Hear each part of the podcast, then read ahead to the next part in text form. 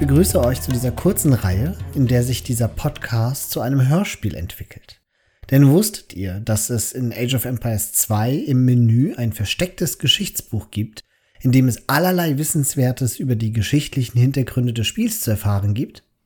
Ich wusste es, denn ich hatte in der 10. Klasse ein Referat im Geschichtsunterricht über die Azteken gehalten und die Informationen hatte ich, inklusive Screenshots aus dem Spiel natürlich, aus eben jenem Age of Empires Geschichtsbuch entnommen. Ich kann mich leider nicht mehr daran erinnern, wie meine Präsentation bei meinem Geschichtslehrer ankam, aber ich weiß immer noch, was ich damals über die Blumenkriege der Azteken gelernt hatte. Ich möchte euch nun in denselben Genuss bringen, da ich aber weiß, wie anstrengend es sein kann, sich durch die vielen Seiten selbst schmökern zu müssen, lese ich sie euch einfach vor, sodass ihr euch zurücklehnen und den Geschichten einfach lauschen könnt.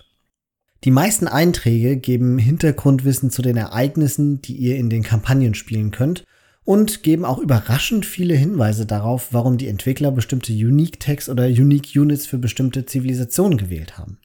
Ich gehe die Zivilisation in alphabetischer Reihenfolge durch und ihr könnt, wenn ihr euch nur für bestimmte Zivilisationen interessiert, einfach in die Timecodes schauen und an die entsprechenden Stellen skippen oder ihr lasst euch einfach berieseln.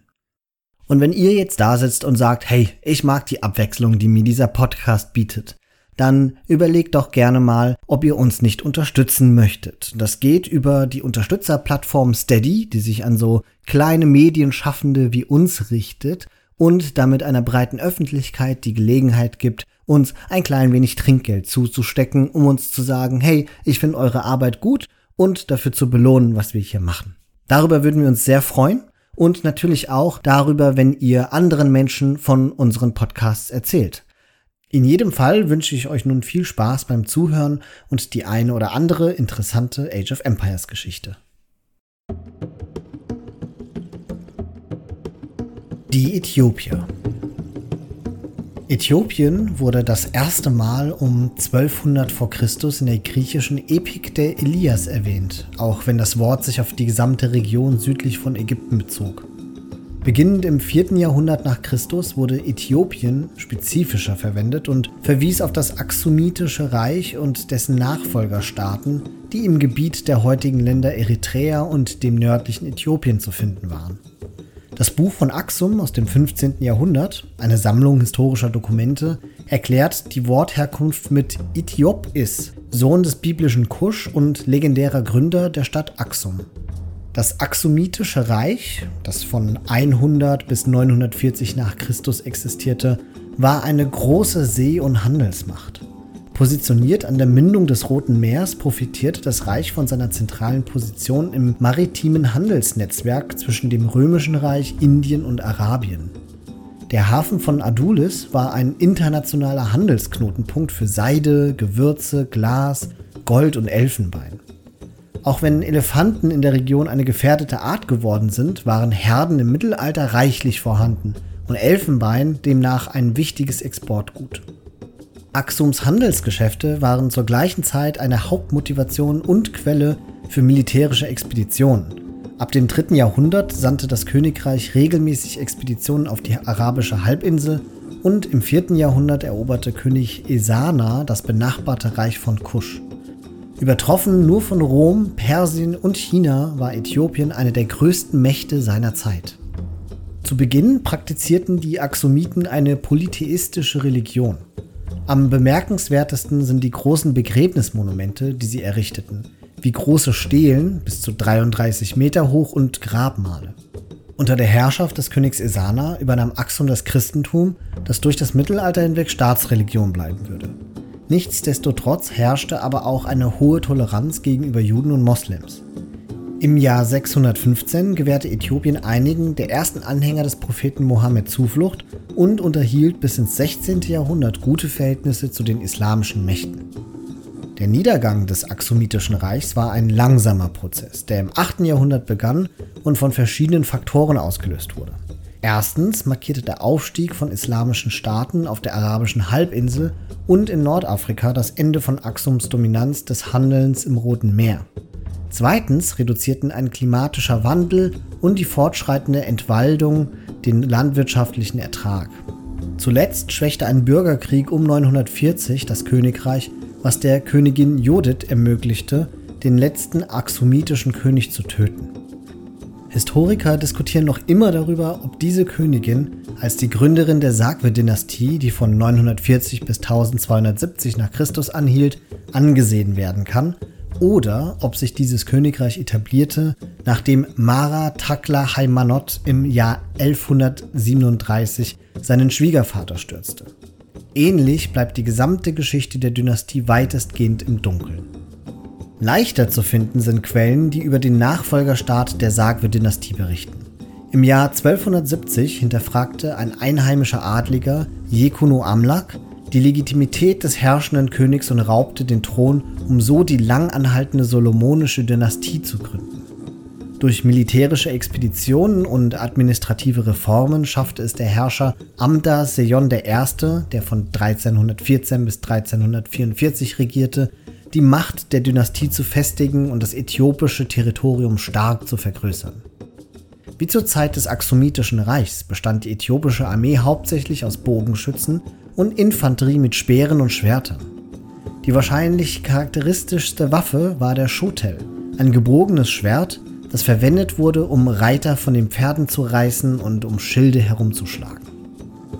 Am Ende des Mittelalters versuchte die solomonische Dynastie, umgeben von islamischen Staaten, Kontakt mit europäischen Königreichen aufzubauen.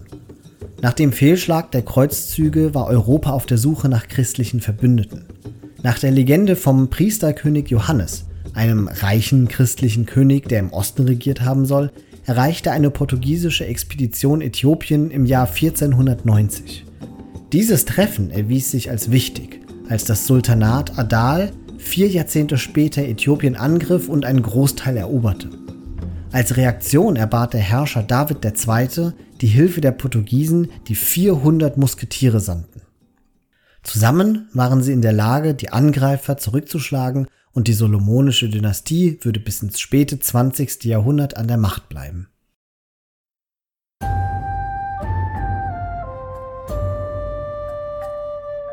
Die Azteken die politischen Machtverhältnisse in der bevölkerungsreichen und fruchtbaren mexikanischen Tiefebene waren nach dem Jahr 1100 verworren. Einen beständigen Zuwachs an Macht und Einfluss verzeichneten die Azteken, ein Stamm, der wahrscheinlich aus dem Norden in das Tal gekommen war und eine unbedeutende Stadt an den Ufern des großen zentralen Sees besetzte. In der aztekischen Kultur hatten die Fähigkeiten der Krieger einen sehr hohen Stellenwert. Eine Tatsache, die ihnen einen Vorteil gegenüber den rivalisierenden Stämmen der Region verschaffte. Ende des 15. Jahrhunderts hatte sich ganz Zentralmexiko in ein aztekisches Militärimperium verwandelt, das Tribute von rivalisierenden Stämmen erhielt. Die Kultur der Azteken griff hauptsächlich auf die Erfahrung ihrer Vorgänger zurück und schuf wenig Neues. Sie verfügte über eine fortgeschrittene Landwirtschaft, die benötigt wurde, um die riesige Bevölkerung zu ernähren. Die Azteken bauten kolossale, grandiose Gebäude und erreichten auch auf dem Gebiet der Kunst ein hohes Niveau. Im Umgang mit Metall waren sie sehr geschickt, kannten jedoch kein Eisen. Da sie über keine geeigneten Zugtiere verfügten, machten sie vom Rad keinen zielgerechten Gebrauch. Eines der charakteristischsten Merkmale der aztekischen Kultur war ihr Hang zu rituellen Opfern. Ihre Mythen geboten den Azteken, der Sonne Blut zu opfern, um ihr genügend Kraft zu verleihen, jeden Tag erneut aufzugehen. Menschenopfer fanden in großem Ausmaß statt. Mehrere tausend Tote an einem Tag waren keine Seltenheit. Die Opfer wurden meist enthauptet oder gehäutet, woraufhin ihnen noch bei lebendigem Leib das Herz herausgeschnitten wurde. Die Opferzeremonien fanden am höchsten Punkt der riesigen Pyramiden statt, um der Sonne nahe zu sein und das Blut floss dann die Stufen hinab. Die Azteken, deren Landwirtschaft hauptsächlich auf Mais basierte, glaubten, dass die Ernte nur durch ständigen Nachschub an Opferblut gesichert werden konnte. Der Bedarf an Menschenopfern führte dazu, dass die Azteken eine Lockerung der Kontrolle über die eroberten Städte tolerierten, da die häufigen Revolten ihnen Gelegenheiten boten, neue Gefangene zu machen. In Friedenszeiten wurden sogenannte Blumenkriege vereinbart, deren einziger Zweck es war, Mut und Können der Kämpfer auf die Proben zu stellen und die Versorgung mit Opfern zu sichern. Gekämpft wurde mit Holzkeulen, die den Gegnern betäubten, jedoch nicht töten sollten.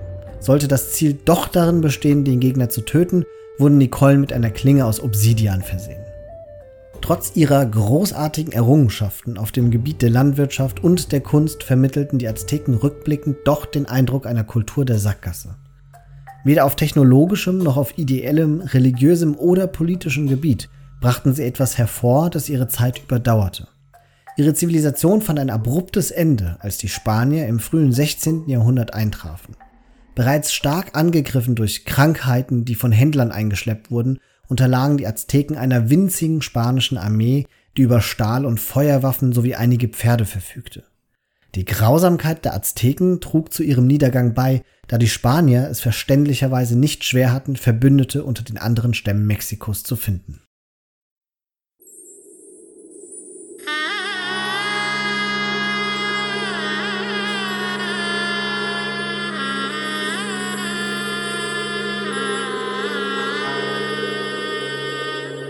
Die Bengalen. Im 6. Jahrhundert nach Christus musste das Gupta-Reich um seinen inneren Zusammenhalt kämpfen, der durch Spannungen im Landesinneren und Invasion von außen gefährdet war. Der Stammesführer Shashanka ergriff die Gelegenheit und gründete sein eigenes Königreich im Gaur, im heutigen Bengalen. Zwar legte Shashanka den Grundstein für spätere bengalische Staaten und führte sogar einen neuen Kalender ein, doch sein Königreich war nicht von langer Dauer, da es bereits kurz nach seinem Tod von seinen Rivalen eingenommen wurde. Ein knappes Jahrhundert später herrschte in Bengalen weiterhin Chaos, da es keine zentrale Führung gab. Mitte des 8. Jahrhunderts wählten die Bengalen, laut einer Legende, Gopala zum König über die Region.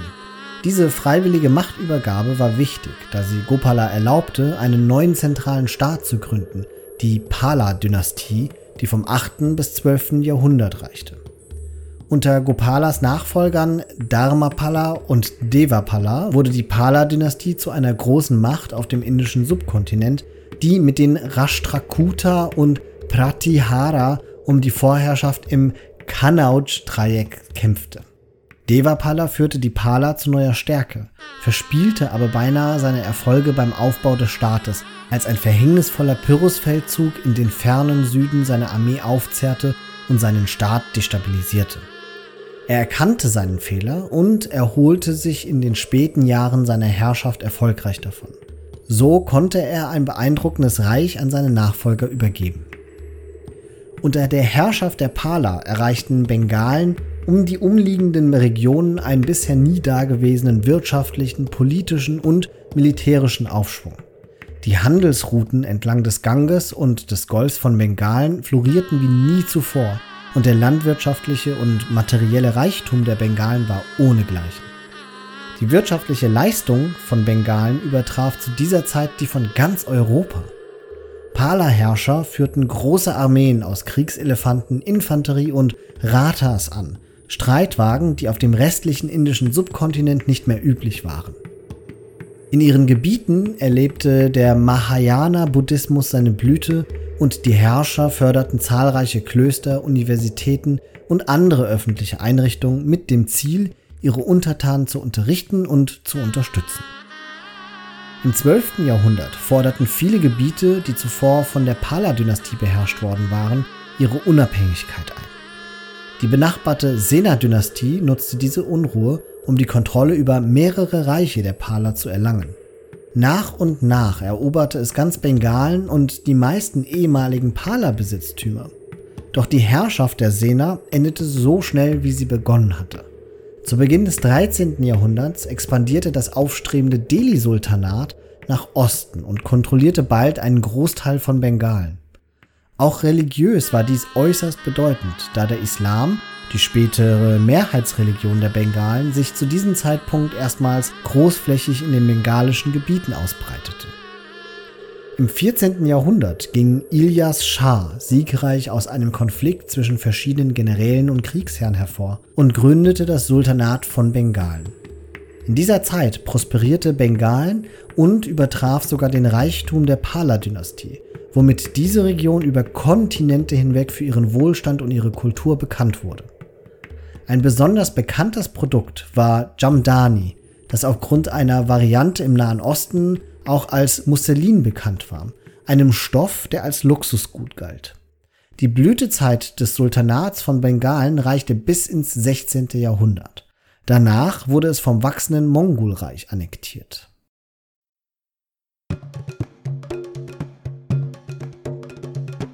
Die Berber Archäologische Funde datieren das Aufkommen der ersten Berberstämme in Nordafrika um das Jahr 2000 vor Christus, während historische Quellen und Inschriften sie erst im 8. Jahrhundert vor Christus erwähnen. Frühe Berber waren hauptsächlich Nomaden, eine Minderheit ging jedoch einer primitiven Landwirtschaft nach.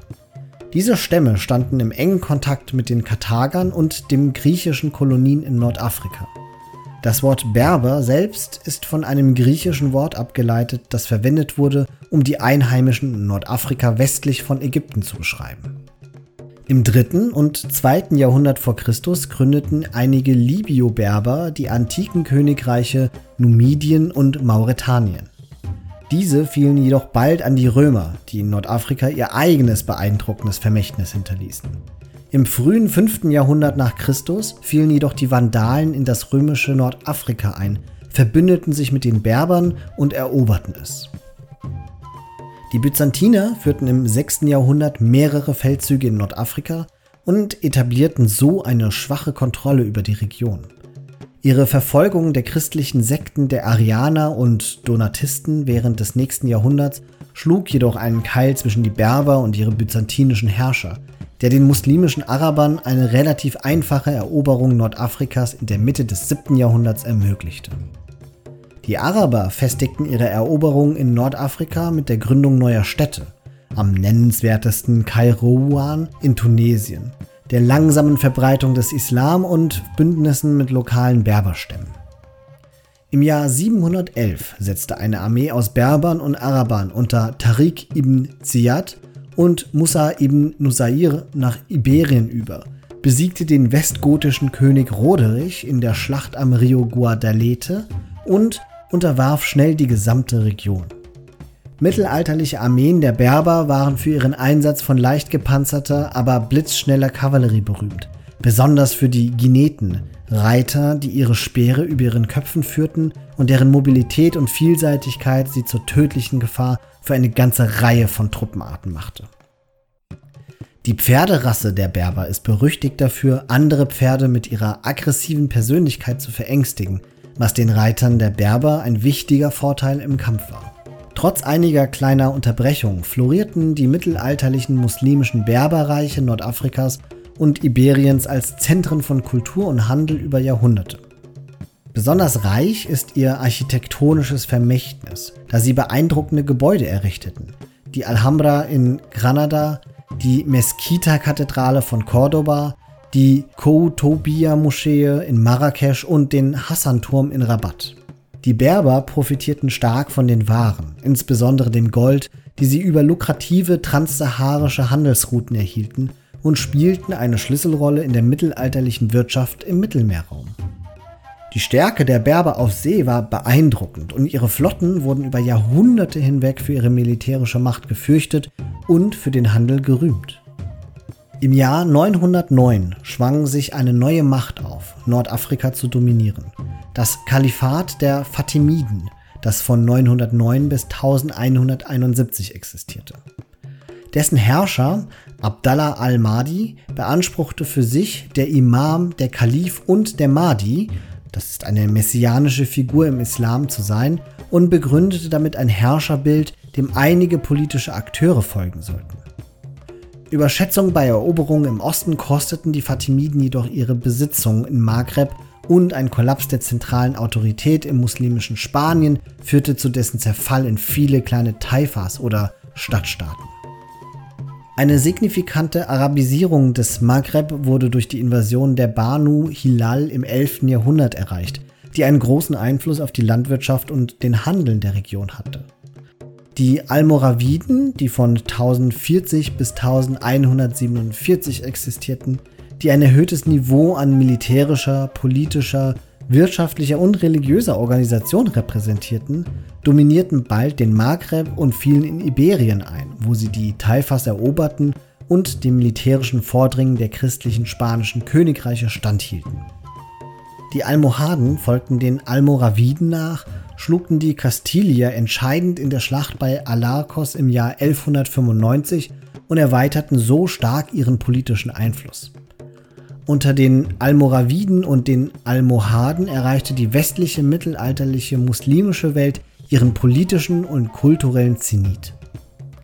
Die spanischen christlichen Königreiche eroberten das muslimische Iberien Stück für Stück, ein Prozess, der mit dem Fall des Nasriden-Emirats von Granada an einem vereinigten Kastilien-Aragon im Jahr 1492 endete. Im 16. Jahrhundert wurde der Großteil des Maghrebs durch die osmanischen Türken erobert, die im Westen die Dynastie der Saadier von 1549 bis 1654 als Vorgänger des modernen marokkanischen Staates zurückließ.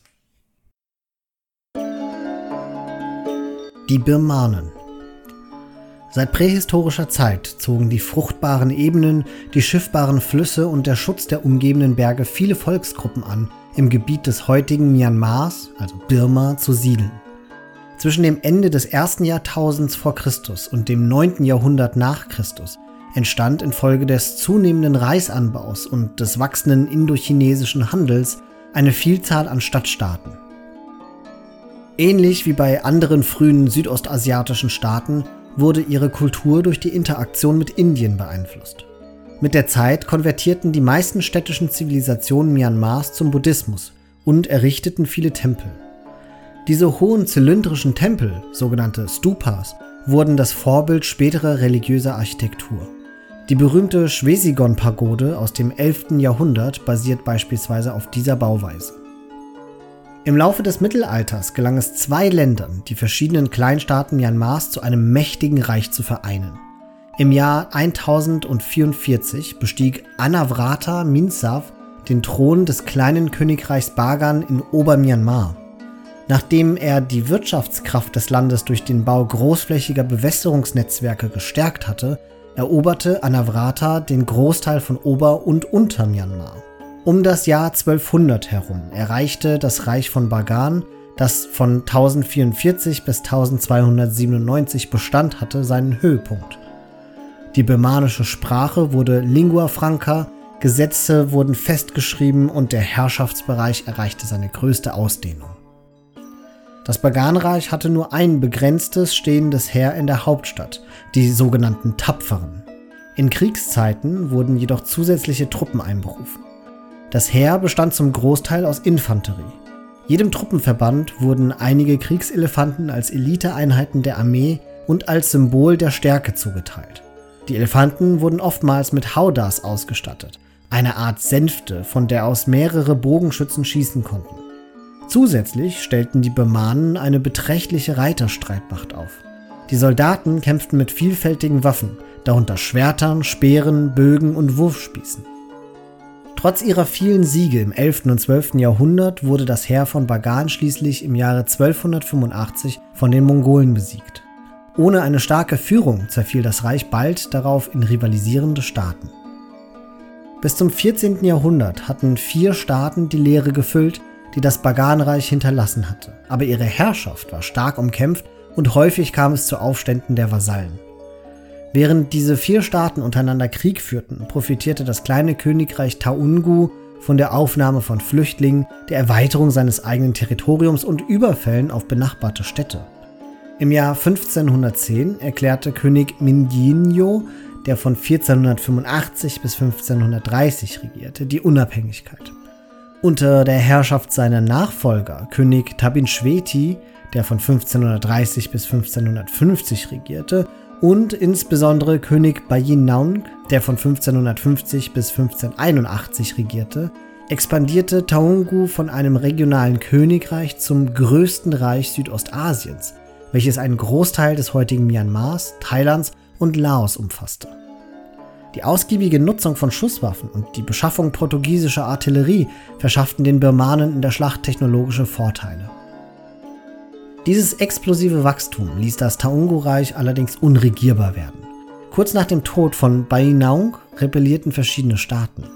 Anstatt die Kernregion des Königreichs zu stabilisieren, versuchte Bainaungs Sohn König Nanda, der von 1581 bis 1599 regierte, ganz verzweifelt das große Reich zusammenzuhalten. Das Scheitern mehrerer Feldzüge gegen das Königreich Thailand schwächte die militärische Stärke Taungus und Missernten aufgrund klimatischer Abkühlung schadeten der Wirtschaft des Reiches. Im Jahr 1599 wurde die Hauptstadt von Taungu belagert und bis auf die Grundmauern niedergebrannt. Dies markierte das Ende des Zweiten Birmanischen Reiches.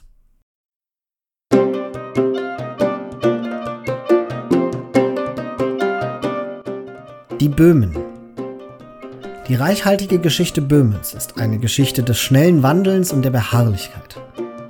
Römische Autoren aus der frühen Kaiserzeit prägten den Namen der Region nach den dort ansässigen Bäuern, alten keltischen Feinden Roms. Als das römische Reich zu zerfallen begann, bewohnten germanischsprachige Stammesbünde wie die Langobarden und die Alemannen die Region. Als die Völkerwanderung im 4. bis 6. Jahrhundert nach Christus große Veränderungen für Europa und seine Bewohner mit sich brachte, zogen die germanischen Gruppen weiter und ließen Böhmen so für eine neue Einwanderungswelle offen. Die Neuankömmlinge verwendeten Sprachen des westslawischen Sprachzweiges. Sie waren die Vorfahren der heutigen Bewohner der Region. Obwohl sich diese Gruppen gelegentlich zu kleinen Pseudostaaten zusammenschlossen, wie zum Beispiel das Reich der Samo im frühen 7. Jahrhundert, war dies eher die Ausnahme. Die vorherrschenden Faktoren in diesem verzögerten Prozess der Staatsbildung waren wahrscheinlich Probleme, die durch die geografischen Gegebenheiten, anhaltende Migration und die Bedrohung durch das Awaren-Kaganat, eine Konföderation räuberischer nomadischer Reiter, die im östlich gelegenen Pannonien wohnten, aufgeworfen wurden. Als sich größere Siedlungen entwickelten und der Handel zunahm, interagierten die Bewohner Böhmens immer häufiger mit ihren fränkischen Nachbarn im Westen. Die daraus resultierende Ausbreitung des Christentums gen Osten führte zunächst zu Reibereien aufgrund des heidnischen Glaubens vieler slawischer Bewohner Böhmens, doch mit der Ausbreitung des neuen Glaubens entstand eine zarte Verbindung zwischen den Regionen. Diese Entwicklung trug bald Früchte, als im späten 8. Jahrhundert eine Allianz aus Franken und Slawen nach Osten vordrang, den Awaren eine katastrophale Niederlage zufügte und sie aus der Region vertrieb. Das entstandene Machtvakuum wurde bald durch das aufstrebende Mährerreich gefüllt. In ihrem Streben nach Legitimität nahmen die frühen Herrscher der Mährer Beziehungen zum Byzantinischen Reich auf und luden orthodoxe Missionare in ihr Land ein. Dieser kurze Trend wurde unter Svatopluk I., der von ca. 840 bis 894 nach Christus regierte, umgekehrt, der zur Macht aufstieg, indem er sich mit den Franken verbündete und seinen Onkel Rastislav absetzte. Als gewiefter Politiker und fähiger Feldherr nutzte Svatopluk seine Herrschaft, um sein Reich von Mähren und Böhmen nach Polen und Pannonien auszudehnen. Letzten Endes starb er so, wie er lebte, im Krieg. Geschwächt durch die Zänkereien seiner Nachfolger und anfällig für Rebellion und Invasion überlebte das Mährerreich den Tod Svatopluks nicht lange. Um die Wende zum 10. Jahrhundert herum drangen die Ungarn in Pannonien und Mähren ein und zwangen den fragilen Staat in die Knie. In ihrer Verzweiflung stellten sich die Schemschliden, Herzöge einer neuen christlichen Dynastie, die in der Region um Prag herrschte, unter den Schutz ihrer deutschen Nachbarn im Westen. Dies war die erste in einer Reihe von politischen Entscheidungen, die Böhmen in das Heilige Römische Reich eingliedern sollten. Gestärkt durch ihre westlichen Verbündeten unternahmen die Chemischliden eine Reihe von Feldzügen zur Eroberung Böhmens und zur Errichtung eines neuen Staates. Dieses Ziel wurde schnell in die Tat umgesetzt, als Herzog Boleslaw I. Mähren erwarb, nachdem er Otto dem Großen geholfen hatte, die Ungarn im Jahre 955 auf dem Lechfeld vernichtend zu schlagen. Drei Jahrhunderte lang herrschten die Chemischliden über Böhmen und häuften durch regen Handel reiche Mineralienvorkommen, die eine starke Währung stützten, sowie erfolgreiche Kriegsführung enorme Reichtümer an. Schon bald erlangte das Herzogtum eine solche Macht, dass diese Magnaten allmählich in den Rang von Königen erhoben wurden. Ottokar II. Chemischl, der von 1233 bis 1278 lebte, ein besonders ambitionierter König, der wegen seiner militärischen Macht und seines Reichtums als der eiserne und goldene König bekannt war, strebte danach, Kaiser des Heiligen Römischen Reiches zu werden. Er sah seine Chance in der Instabilität, die durch die jüngsten mongolischen Invasionen in Mittel- und Osteuropa entstanden war, und startete Feldzüge in alle Richtungen. Er dehnte sein Herrschaftsgebiet bis an die Küste der Adria aus und führte sogar einen Kreuzzug gegen die heidnischen Prußen. Aus Angst vor seiner wachsenden Macht wählten Ottokars Standesgenossen stattdessen Rudolf von Habsburg zum römisch-deutschen Kaiser und forderten den böhmischen Giganten heraus. Im Jahr 1278 wurde Ottokar in einem erbitterten Kampf auf dem Marchfeld besiegt und erschlagen. Nach dem Untergang der Schemischliden-Dynastie im Jahre 1306 ging die Herrschaft über Böhmen an das einflussreiche Haus Luxemburg über. Obwohl sie fähige Könige waren, die Böhmen in ein kurzzeitiges goldenes Zeitalter führten, ist ihre Zeit auf dem Thron vor allem für Religionskriege bekannt. Im Jahr 1415 ordnete der römische Kaiser Sigismund die Hinrichtung von Jan Hus an, einem Universitätsgelehrten, der religiöse Reformen predigte. Damit löste Sigismund die Hussitenkriege aus, einen Vorläufer der Reformation. Allen Widrigkeiten zum Trotz setzten sich die Hussiten gegen die kaiserlichen Truppen durch und gewannen die Religionsfreiheit dank der taktischen Brillanz genialer Anführer wie Jan Janjitschka und Prokop dem Großen, die Schießpulverwaffen, Geografie und befestigte Wagen, die mit Artillerie ausgestattet waren, mit tödlicher Wirkung einsetzten. Mit der Hussitenbewegung begann ein weiteres böhmisches Autonomiebestreben. Doch die Region geriet allmählich in den Einflussbereich ihrer polnischen, ungarischen und österreichischen Nachbarn. Nach dem Tod Ludwigs II. im Kampf gegen die osmanischen Türken bei Mohacs im Jahr 526 ging Böhmen in die Herrschaft der Habsburger über, die es fast vier weitere Jahrhunderte regieren sollten.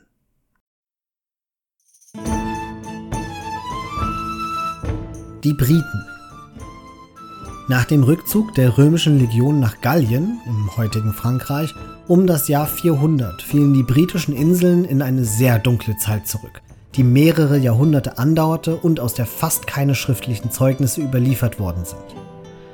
Die römisch-britannische Kultur, die sich 400 Jahre lang unter der römischen Herrschaft entfalten konnte, verschwand beim zerstörerischen Einfall barbarischer Stämme und deren Einwanderung. Kelten kamen aus Irland herüber, ein Stamm mit Namen Skoti gab dem nördlichen Teil der Hauptinsel seinen Namen, Schottland, Sachsen und Angeln fielen aus Germanien ein, Friesen aus dem heutigen Holland und Jüten aus dem heutigen Dänemark. Um 600 beherrschten die Angeln und die Sachsen den größten Teil des heutigen Englands.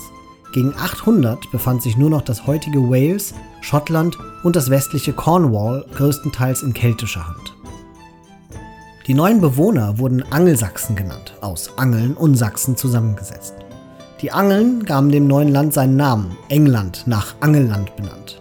Die germanische Sprache, die sie mitbrachten, ersetzte das einheimische Keltisch sowie das von den Römern eingeführte Latein. Obwohl weitere Invasionen folgten und zu einem späteren Zeitpunkt sogar eine vollständige militärische Eroberung stattfand, behielt der südliche und der östliche Teil der größten britischen Inseln den Namen England und die Sprache den Namen Englisch bei.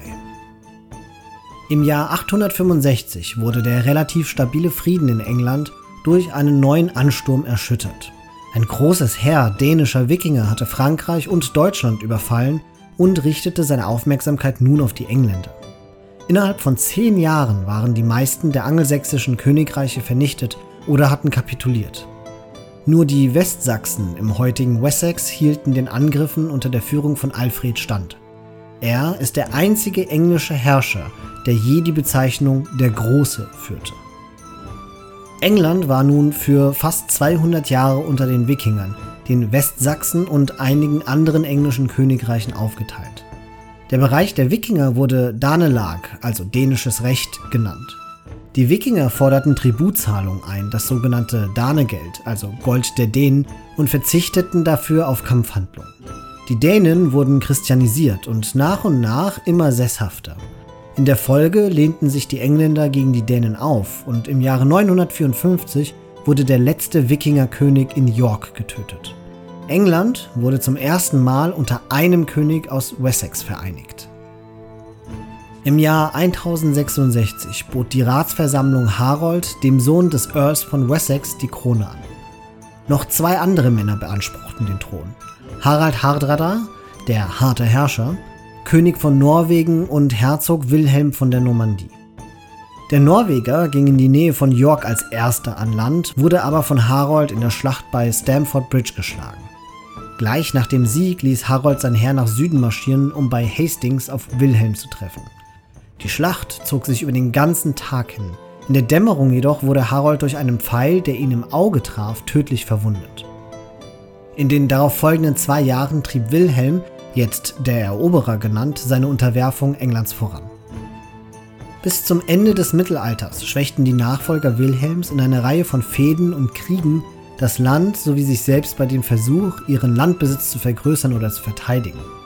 Der hundertjährige Krieg zwischen England und Frankreich war ein nicht enden wollender Konflikt, der sich von 1337 bis ins Jahr 1453 erstreckte. Auslöser war der durch eine Verwandtenehe entstandene Anspruch des englischen Königs auf den französischen Thron. Der Krieg wurde ebenfalls um den einträglichen Wollhandel und wegen der Unterstützung Frankreichs für Schottlands Unabhängigkeit ausgefochten. Im ersten Teil des Krieges konnten die Engländer eine Reihe bedeutender Siege verzeichnen. Grund dafür waren wohl die englische Langbogenschützen. Diese mähten die französischen Ritter in ihren kunstvollen Rüstungen schon aus weiter Entfernung nieder. Es gelang den Engländern jedoch nicht, den Krieg zu einem Ende zu bringen, und die Franzosen begannen sich zu sammeln. Angetrieben von der Jungfrau von Orléans, einem Bauernmädchen, das von sich selbst sagte, im Auftrag Gottes zu handeln, schlugen die Franzosen zurück und beendeten 1453 den Krieg mit der Eroberung von Bordeaux. Den Engländern wurde nur etwas Landbesitz auf dem Festland bei Calais überlassen und dies auch nicht für lange Zeit.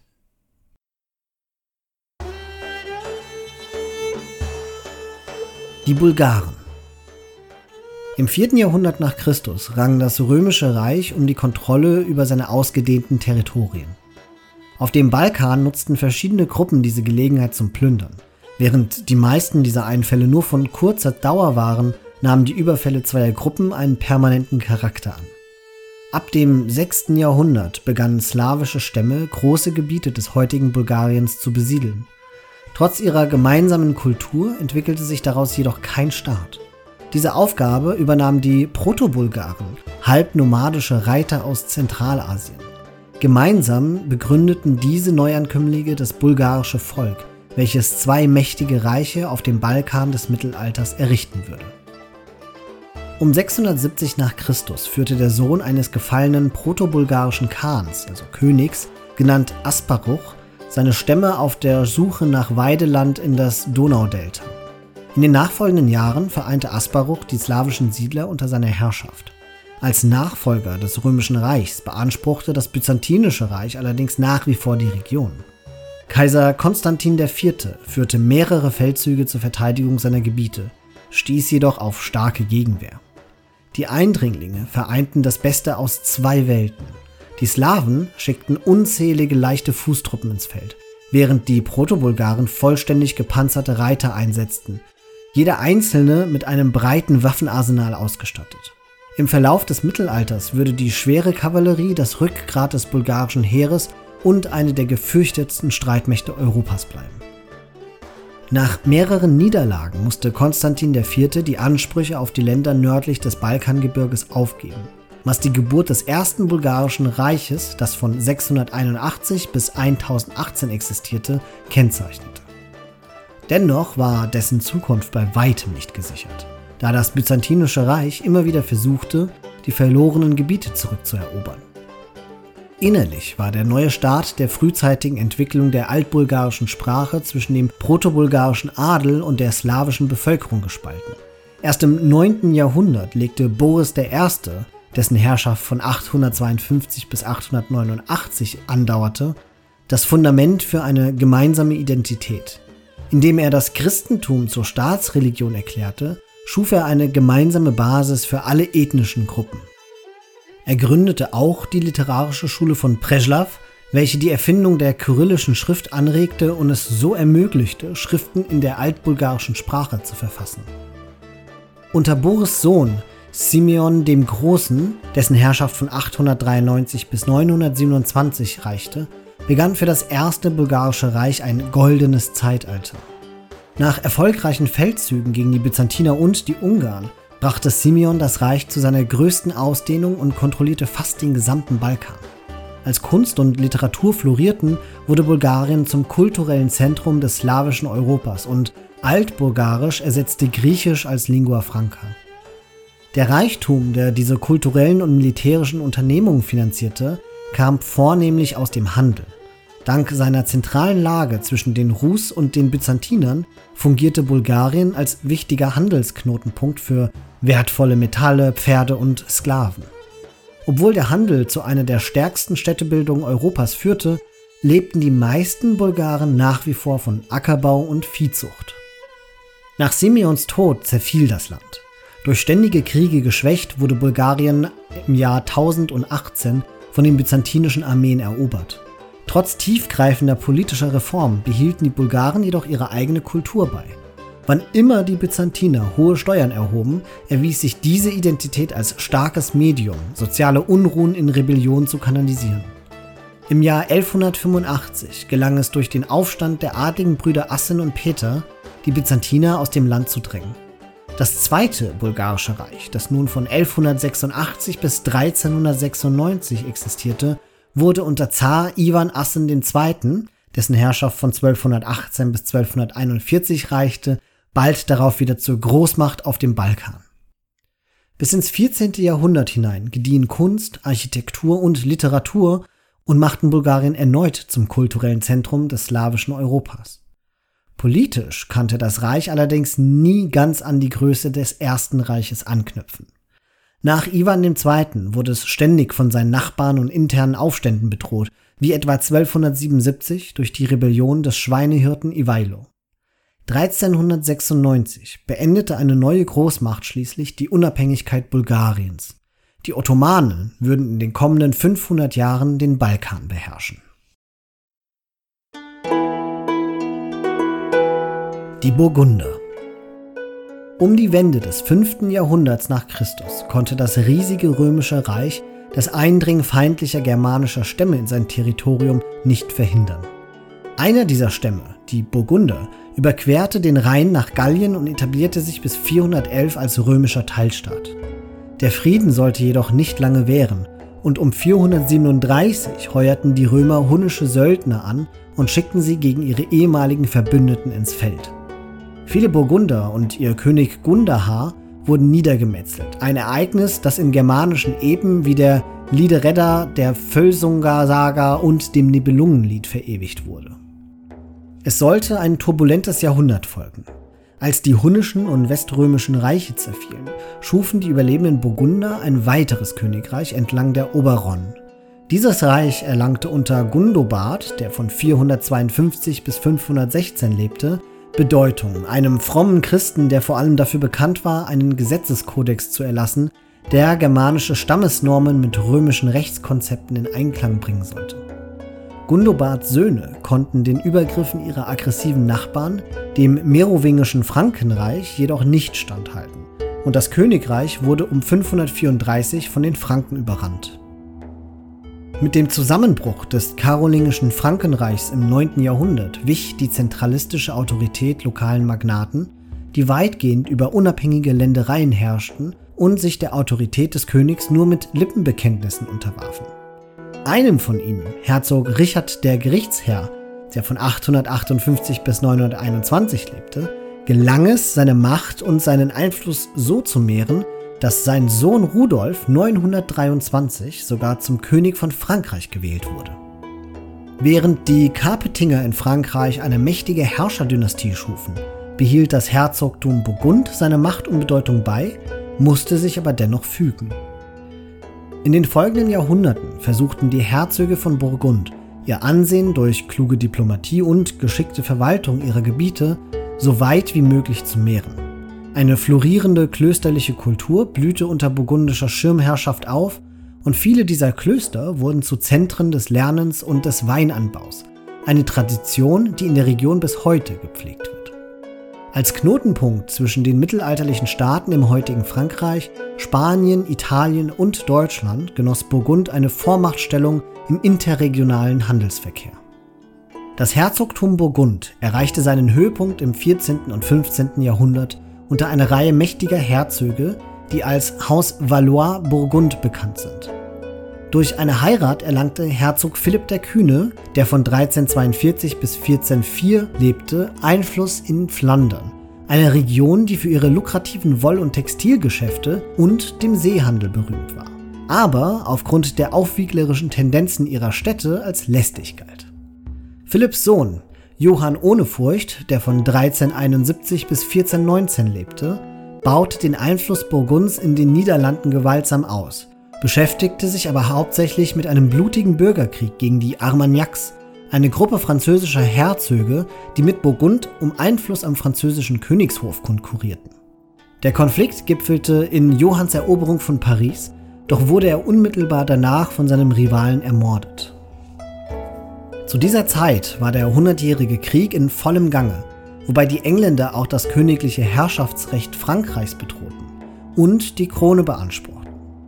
Als Reaktion auf Johanns Ermordung tat sein Nachfolger Philipp der Gute der von 1396 bis 1467 lebte, das zuvor Undenkbare und verbündete sich mit den Engländern, während er seine Kontrolle über mehrere Grafschaften und Herzogtümern in den Niederlanden stark ausweitete. Als Herzog war Philipp als kluger Diplomat, effektiver militärischer Expansionist und opportunistischer, charismatischer Herrscher bekannt, der kriegerisches und politisches Geschick mit kultureller Schirmherrschaft und Wirtschaftswachstum vereinte. Der burgundische Reichtum stieg ins Unermessliche und Philipps Affinität zu ausländischer Kunst, insbesondere zu flämischer und italienischer, hatte einen erheblichen Einfluss auf andere europäische Höfe. Philipp nahm auch die französische Heldin Johanna von Orléans gefangen und verkaufte sie 1430 an die Engländer. 1435 brach er sein Bündnis mit den Engländern und verriet sie, um den französischen König zu unterstützen. Das burgundische Militär konnte in dieser Zeit aufgrund seiner Bereitschaft, modernste Technologie und Taktik einzusetzen, große Erfolge feiern.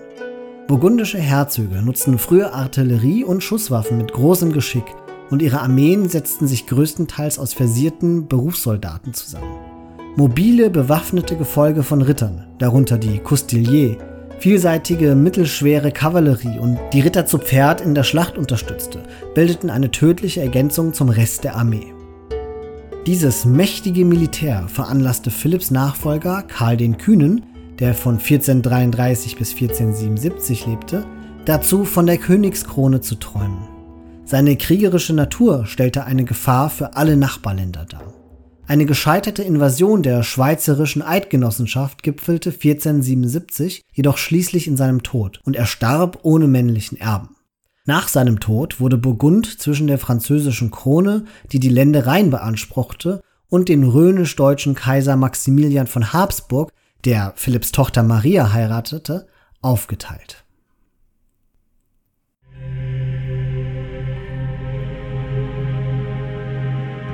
Die Byzantiner.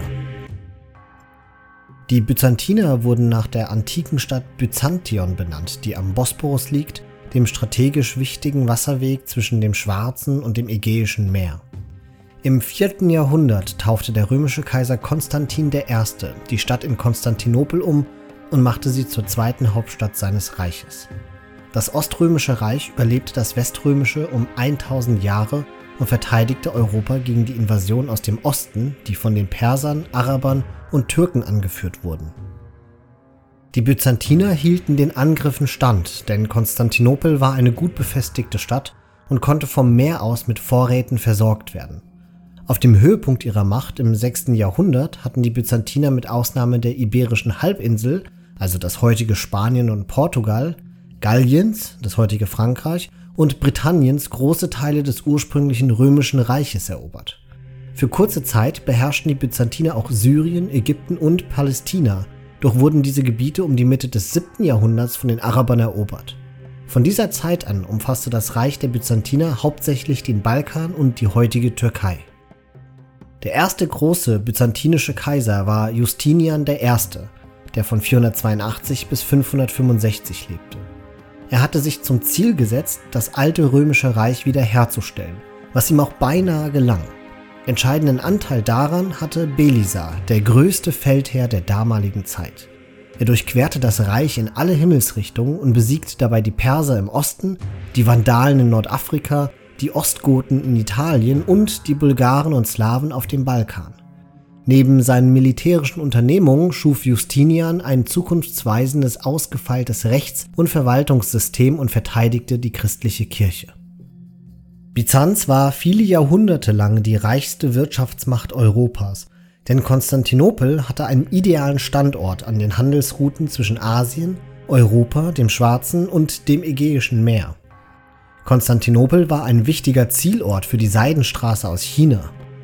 Der Solidus, die wichtigste byzantinische Goldmünze, war 800 Jahre lang die maßgebliche Geldeinheit im gesamten Mittelmeerraum. Konstantinopels strategisch günstige Lage rief aber auch den Neid und die Feindseligkeit der italienischen Stadtstaaten hervor. Eine entscheidende Stärke des Byzantinischen Reichs war seine überlegene Armee. Sie vereinte in sich die besten Elemente der römischen, griechischen, gotischen und nahöstlichen Kriegserfahrung. Das Herzstück der Armee war ein Stoßstrupp schwerer Kavallerie, die von leichter Infanterie, Bogenschützen und schwerer Infanterie, gepanzerten Schwertkämpfern unterstützt wurde. Das Heer bestand aus Einheiten, die in Kriegstaktik und Manövern geschult wurden. Offiziere durchliefen eine Ausbildung in Kriegsgeschichte und Kriegstheorie. Auch wenn der byzantinischen Armee meist zahlenmäßig überlegene, unausgebildete Krieger gegenüberstanden, konnten sie sich dank intelligenter Taktik und hervorragender Disziplin durchsetzen. Die Armee wurde durch ein Netzwerk von Spionen und Spitzeln unterstützt, die Informationen über Pläne des Feindes beschafften, mit deren Hilfe Aggressoren bestochen oder auf andere Weise abgewehrt wurden. Die byzantinische Flotte sorgte dafür, dass die Seewege für den Handel offen blieben und die Versorgungslinien Konstantinopels nicht gestört wurden, damit die Stadt im Falle einer Belagerung nicht durch Aushungern zur Aufgabe gezwungen werden konnte. Im 8. Jahrhundert wurde ein Land- und Seeangriff der Araber vor allem durch eine Geheimwaffe, das griechische Feuer, abgewehrt. Diese chemische Waffe, deren Zusammensetzung nicht mehr bekannt ist, war eine Art flüssiges Napalm, das durch einen Schlauch versprüht werden konnte. Die arabische Flotte wurde auf dem Meer durch das griechische Feuer zerstört. Im 7. und 8. Jahrhundert überrannten die Araber Ägypten, den Nahen Osten, Nordafrika und Spanien und beendeten endgültig die byzantinische Herrschaft über diese Gebiete. Der Sieg der Türken bei Manzikert im Jahre 1071 führten zur Verwüstung Kleinasiens, der wichtigsten Quelle des Reiches für Getreide, Vieh, Pferde und Soldaten. Im Jahr 1204 bedienten sich die Kreuzfahrer unter der Führung des Dogen von Venedig eines Verrats, um Konstantinopel zu plündern und zu besetzen. Im 14. Jahrhundert fielen die Türken in Europa ein und eroberten, Konstantinopel zunächst ignorierend, die Stadt Adrianopel. Sie siedelten sich in großer Zahl im Balkan an und besiegten ein großes Kreuzfahrerheer in der Schlacht von Nikopolis im Jahre 1396. Mit dem Einsatz schwerer Kanonen konnte der türkische Sultan Mehmed II. im Mai 1453 das schwach verteidigte Konstantinopel einnehmen. Der Fall Konstantinopels führte zum Ende des Byzantinischen Reiches.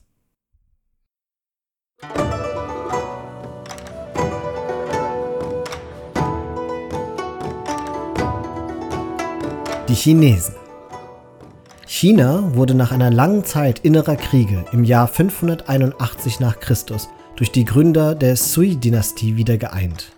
Während der folgenden 1000 Jahre war China eine der größten und am weitesten entwickelten Kulturen der Welt.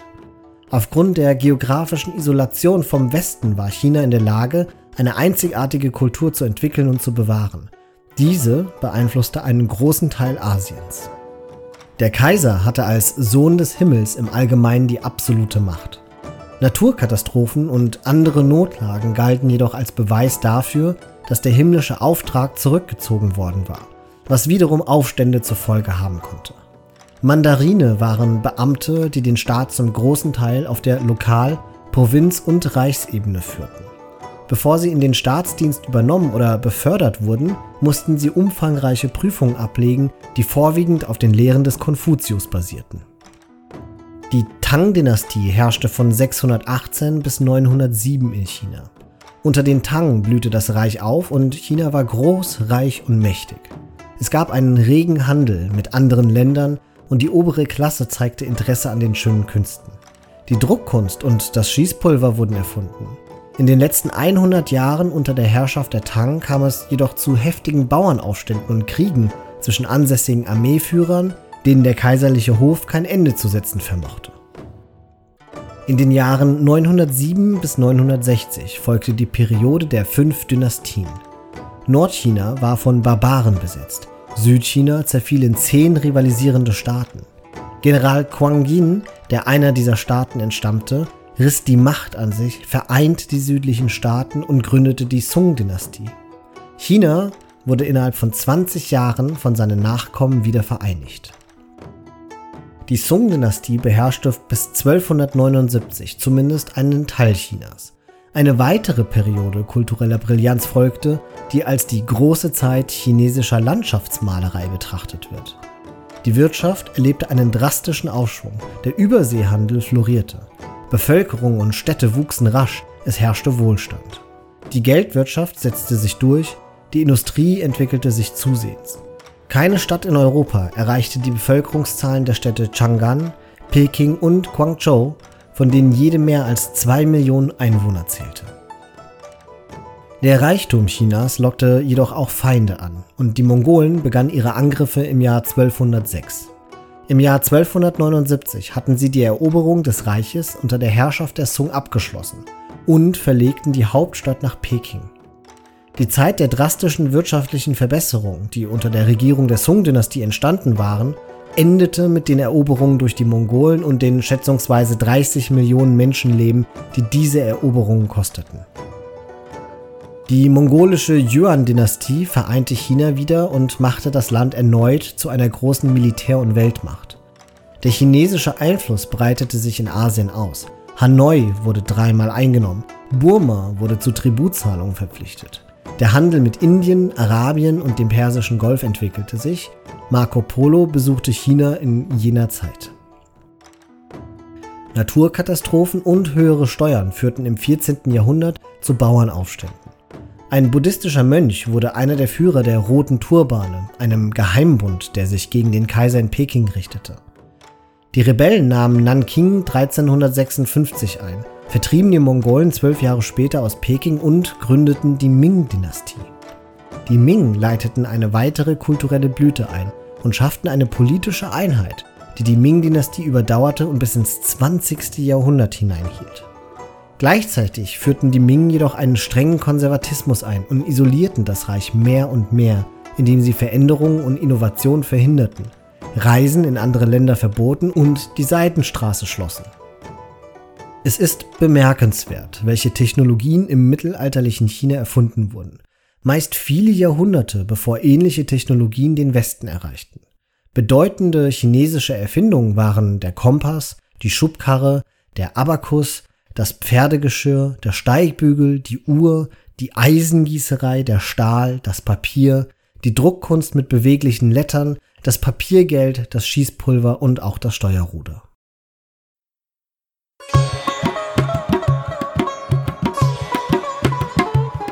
Draviden. Während die Guptas im Norden herrschten, wurde der Süden des indischen Subkontinents von einer Reihe anderer Dynastien beherrscht. Eine davon war die Chalukya-Dynastie, die vom 6. bis 8. Jahrhundert existierte, die aus dem südlichen Hochland von Dekkan heraus expandierte und ein großes, aber auch weit verstreutes und instabiles Reich erschuf. Im Laufe der Zeit trat eine neue Macht auf den Plan die Rashtrakuta-Dynastie vom 8. bis 10. Jahrhundert, die einen deutlich mächtigeren Staat gründete. Mehrere Generationen lang kämpften die Rashtrakuta gegen die bengalischen Pala und die Gujara Pratihara um die Vorherrschaft im sogenannten Kanaut-Dreieck. Neben den Rashtrakuta gab es in Südindien eine weitere Dynastie, die Pandyas, die vom 6. bis 10. Jahrhundert existierte. Durch fähige Herrscher wie Kadungon und Srimara beherrschten die Pandyas über große Teile der Küste des Golfes von Bengalen. Von Zeit zu Zeit waren sie am Kampf um das Kanauj-Dreieck beteiligt, jedoch nicht immer freiwillig. Die von ihnen beherrschte Region war ein wichtiger Knotenpunkt in einem florierenden Handelsnetzwerk, das sich über den gesamten indischen Subkontinent und die umgebenden Meere erstreckte. Beide Reiche konnten ihrem Untergang nur knapp entgehen, als der Pala-Herrscher Devapala einen wagemutigen Feldzug in den Süden unternahm, um sein schon riesiges Reich noch weiter zu vergrößern. Das Machtvakuum und die Instabilität, die sich hieraus und aus anderen Ereignissen ergaben, ermöglichten den Aufstieg einer neuen Supermacht, dem Kola-Reich, das vom 9. bis 13. Jahrhundert existierte. Obwohl die Kola hauptsächlich im Süden Indiens und Sri Lanka ansässig waren, expandierten sie unter der Führung von mutigen Anführern wie Rajaraja und Rajendra nach Nordosten an die Küste von Bengalen und nach Südostasien. In einem besonders bemerkenswerten Konflikt verbündete sich Rajendra Kola mit Suryavarman I des Khmerreichs, um Srivijaya zu besiegen, eine Seemacht, die hauptsächlich in Sumatra und Malaysia vertreten war. Die Kola-Flotte war damals eine der mächtigsten Flotten, die besonders gut organisiert und ausgestattet war. Mit seiner Vielzahl an Schiffstypen konnte sie gegnerische Flotten in kleineren Gefechten besiegen oder als Armada durch pure Größe überwältigen. Südindien war auch technologisch erstaunlich weit entwickelt. Ein berühmtes Erzeugnis war Wuz, ein Vorgänger des modernen Stahls. Dravidische Waffen aus diesem Material waren stärker, tödlicher und haltbarer als Waffen aus anderen Materialien. Dieses Metall verbreitete sich durch Handelsbeziehungen auch im Nahen Osten, wo es Damaszener Stahl genannt wurde und so auch Bekanntheit in Europa erlangte. Waffen aus der Region waren auch besonders innovativ. Ein Beispiel dafür ist das Urumi, eine Waffe mit mehreren flexiblen Klingen, die wie eine Peitsche geführt wurde. Mit Urumis konnte die Deckung des Gegners durchdrungen werden, um ihm dann verheerende Schnittwunden zuzufügen. Als das Kola-Reich zerfiel, löste eine neue Generation der Pandya-Herrschaft es ab. Zu dieser Zeit ergaben sich aber weitere Widrigkeiten. Die Erben des Delhi-Sultanats griffen nun regelmäßig den Süden an, um den restlichen indischen Subkontinent zu erobern. Trotz oder gerade wegen dieser Bedrohung entstand eine neue Macht, das Vijayanagar-Reich, das vom 14. bis 17. Jahrhundert existierte. Dieser mächtige Staat machte sich die Stärken seiner Vorgänger zunutze, kaufte aber gleichzeitig Schießpulverwaffen von europäischen Händlern, die die Region besuchten. Obwohl Vijayanagar eine Zeit lang Erfolge verzeichnen konnte, wurde dieses Reich von anhaltenden Visionen aus dem Norden in die Knie gezwungen.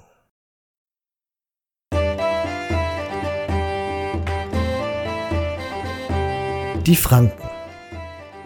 Die Franken gehörten zu den germanischen Eroberervölkern, die den Römern bekannt waren. Im frühen 5. Jahrhundert dehnten sie sich langsam von der Rheingrenze südwärts in das von den Römern beherrschte Gallien, also dem heutigen Frankreich, aus. Im Gegensatz zu den anderen germanischen Stämmen verließen sie ihr Stammesgebiet nicht, sondern fügten ihm Land hinzu. Der fränkische Stammesführer Chlodwig besiegte die letzten römischen Heere in Gallien und vereinigte den Gesamtstamm der Franken im Jahre 509. Dadurch wurde er zum Herrscher über einen Großteil Westeuropas. Innerhalb der nächsten 1000 Jahre entwickelte sich das fränkische Königreich nach und nach zu den heutigen französischen und deutschen Nationen.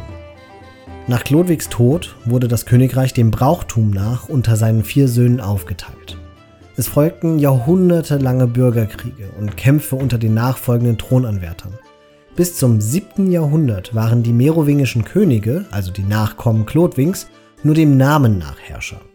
Im frühen 8. Jahrhundert erkämpfte sich Karl Martell die Stellung des Hausmeiers, dem Herrscher hinter dem Thron. Unter seiner Führung entwickelten sich die Franken zu einer Kavalleriestreitmacht weiter. Er kämpfte so erfolgreich, dass seine Feinde ihn Karl der Hammer nannten. Im Jahre 732 besiegte die fränkische Kavallerie in der Schlacht von Poitiers moslemische Eindringlinge, die von Spanien her nach Norden vordrangen. Der Sieg beendete ein für allemal den islamischen Eroberungszug aus dem Südwesten. Karl Martells Sohn Pipin wurde zum König der Franken ernannt und vom Papst gesalbt. Im Gegenzug versprach er, ihm bei der Verteidigung Italiens gegen die Langobarden zu helfen. Pipin begründete die Dynastie der Karolinger, deren größter Machthaber Karl der Große war der von 768 bis 814 herrschte. Er baute das fränkische Königreich zu einem Kaiserreich aus. Außerdem ist es ihm zu verdanken, dass Kultur und Gelehrtheit im Westen wieder auflebten. Das Reich Karls des Großen wurde unter seinen Enkeln aufgeteilt und anschließend zu zwei großen Gebieten zusammengefügt. Der westliche Teil entwickelte sich zum französischen Königreich. Dennoch verloren die nachfolgenden Könige ihre politische Macht über Frankreich. Die Zentralherrschaft zerbrach unter dem Druck von Bürgerkriegen, Auseinandersetzungen an den Grenzen und den Überfällen der Wikinger. Geld und Soldaten waren nur durch Konzessionen gegenüber den Grundbesitzern zu bekommen. Lehnsgüter wurden erblich und Lehnsherren wurden zu Feudalherren über ihre eigenen Vasallen. Im 10. Jahrhundert war Frankreich in Feudaldomänen zersplittert, die als unabhängige Staaten agierten. Im Jahre 987 ernannte der französische Adel Hugo Capet zu seinem König. Wahrscheinlich, weil sein Lehnsgut rund um Paris nur bescheiden war und er somit keine Bedrohung darstellte. Hugo Capet begründete das Herrschergeschlecht der Capetinger, deren Könige über zwei Jahrhunderte kontinuierlich daran arbeiteten, die Herrschaft wieder zu erlangen. Sie machten die königlichen Straßen sicher, fügten der Krondomäne Land hinzu förderten den Handel und vergaben königliche Lehen für neue Städte und Lehnsgüter auf freien Gebieten. Da sich die Carpetinger selbst mit der Kirche verbündeten, repräsentierten sie eine strenge moralische Haltung und profitierten vom kulturellen, politischen und gesellschaftlichen Einfluss der Kirche. Die Loyalität des königlichen Beamtenstabes gegenüber dem König wurde dadurch untermauert, dass die Verwaltungsämter nun nicht mehr erblich waren. Angefangen mit Philipp II., der 1180 geboren wurde, verwandelten drei erfolgreiche Herrscher Frankreich zu einer der bedeutendsten Nationen Europas. Sie verbesserten die Arbeit der Regierung, schafften einen florierenden Handel, nahmen erfolgreich Steuern ein und stärkten ihre Stellung an der Spitze der Lehnspyramide. Zwar wurde eine Nationalversammlung als Generalstände bezeichnet gegründet, doch hatte diese keine wirkliche Macht und wurde ständig missachtet. Von 1337 bis 1453 trugen Frankreich und England den lang andauernden Konflikt aus, der als hundertjähriger Krieg in die Geschichte eingegangen ist. Grund für diesen Konflikt war der Besitzanspruch der Engländer über die Gebiete in Frankreich, die an englische Könige vererbt worden waren. Der endgültige französische Sieg bestätigte den König in seiner Rolle als mächtigste politische Kraft in Frankreich.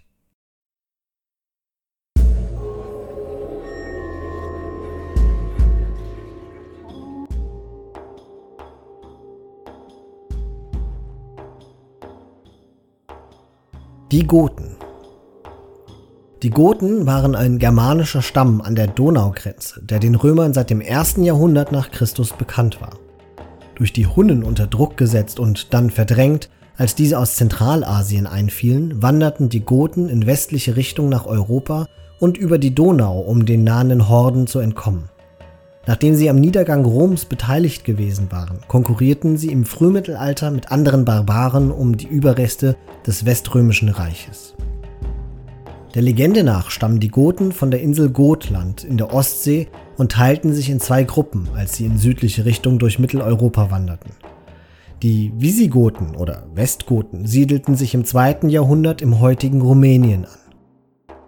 Die Ostrogoten oder Ostgoten genannt siedelten sich weiter östlich an der Nordwestküste des Schwarzen Meeres an.